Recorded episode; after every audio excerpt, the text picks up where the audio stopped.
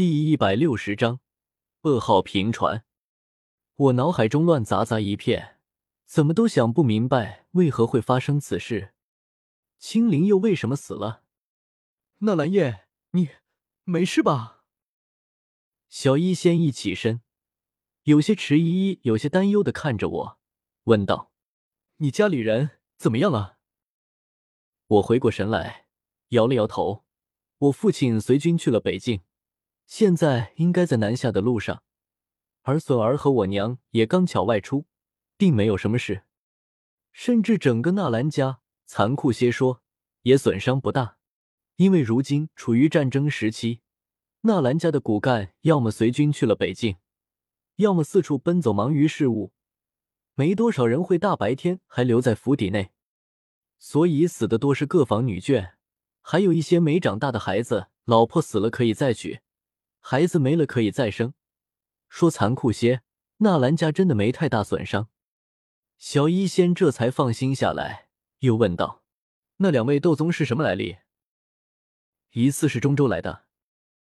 我低头继续看着来信，说道：“嘉刑天，也就是加马皇室的一位斗皇，他年轻时曾去过中州游历，他听的那两位斗宗交谈，都带有中州口音。”其中一位斗宗还在加马城隐居了数月之久，期间开了家店铺卖字画。据他卖出去的字画来看，那些下笔的手法都是明显的中州手法，上面写的诗词歌赋也带有中州韵味。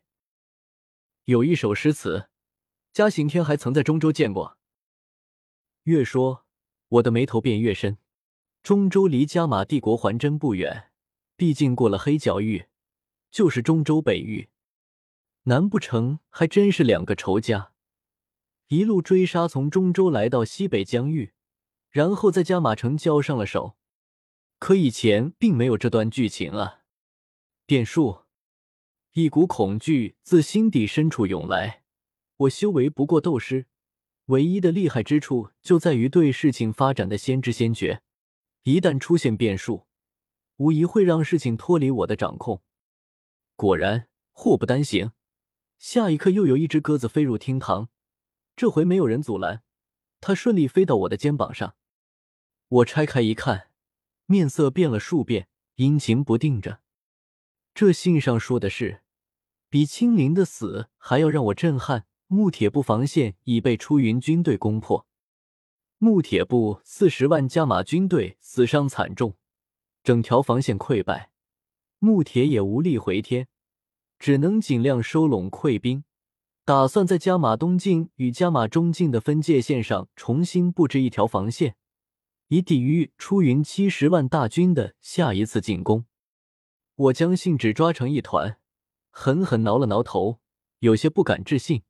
木铁这些酒都守了下来，怎么现在就突兀战败了？还是全线溃败？如此一来，整个战场形势已经大变。木铁部的溃败，直接导致我原先的计划出现漏洞，无法顺利执行下去。光凭老大爷带领的二十五万南下的北境军团，压根不可能是出云七十万大军的对手，甚至无法拖延住出云军队。一旦出云七十万大军退回出云境内，依靠本土优势进行严防死守，战局将立刻陷入僵局。就像之前，穆铁依靠四十万大军拖住了出云七十万军队长达数月的进攻，和加马蛇人族两方之力，肯定能覆灭出云帝国。但这其中要花费多少时间，又会增加多少伤亡？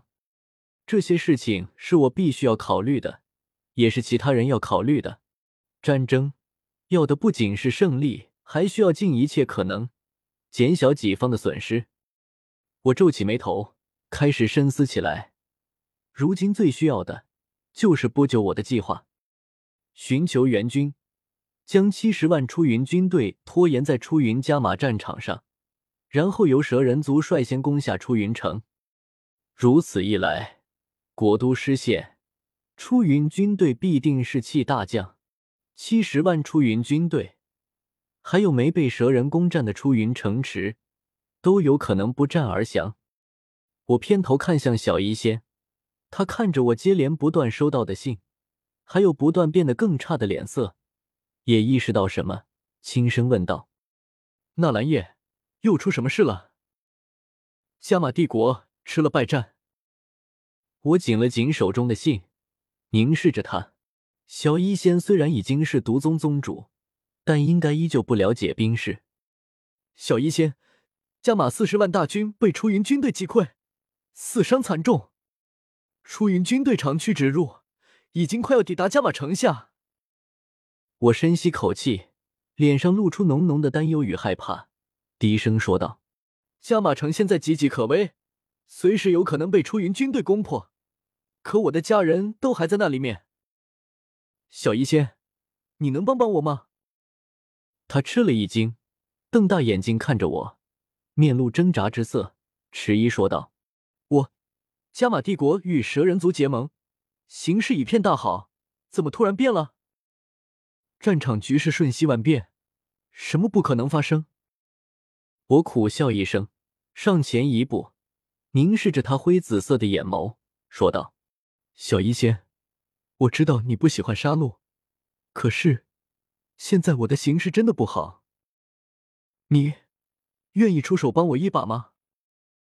他眉头蹙额，挣扎了番，到底有过往的情分在，也不愿见到我家破人亡，点了点头，说道：“七彩毒经毕竟是从你那里得来的，算是一个人情，这次我便帮你一把。”我重重点头，面露感激之色，心中也松了口气。加马城的情形自然没有我说的那么差，那里毕竟是加玛帝国的国都，出云大军想攻到那里，至少还需要击穿两道防线。但能得到小医仙的相助，实在是一件好事。这可是一位修为高深的毒师，一人可当十万大军。他将天土城的事情交代一番，便和我还有灵影出了天土城，直奔北方的安远城飞去。飞行途中，我好奇的看着他背后的光翼，那是罕见的灰黑色斗气，就跟腐败的树叶一个颜色。这就是毒斗气。小医仙，我现在是三星斗士，你呢？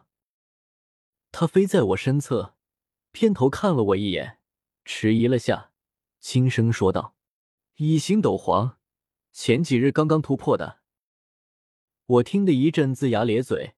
这才两年时间，两年时间，我吃了多少丹药，修为也只是从斗之气七段变成如今的三星斗师，他却直接从斗之气阶段晋升为一星斗皇，不愧是恶难毒体，只要不断吞噬毒药，就能不断吸收毒药中的能量，强化自己的修为。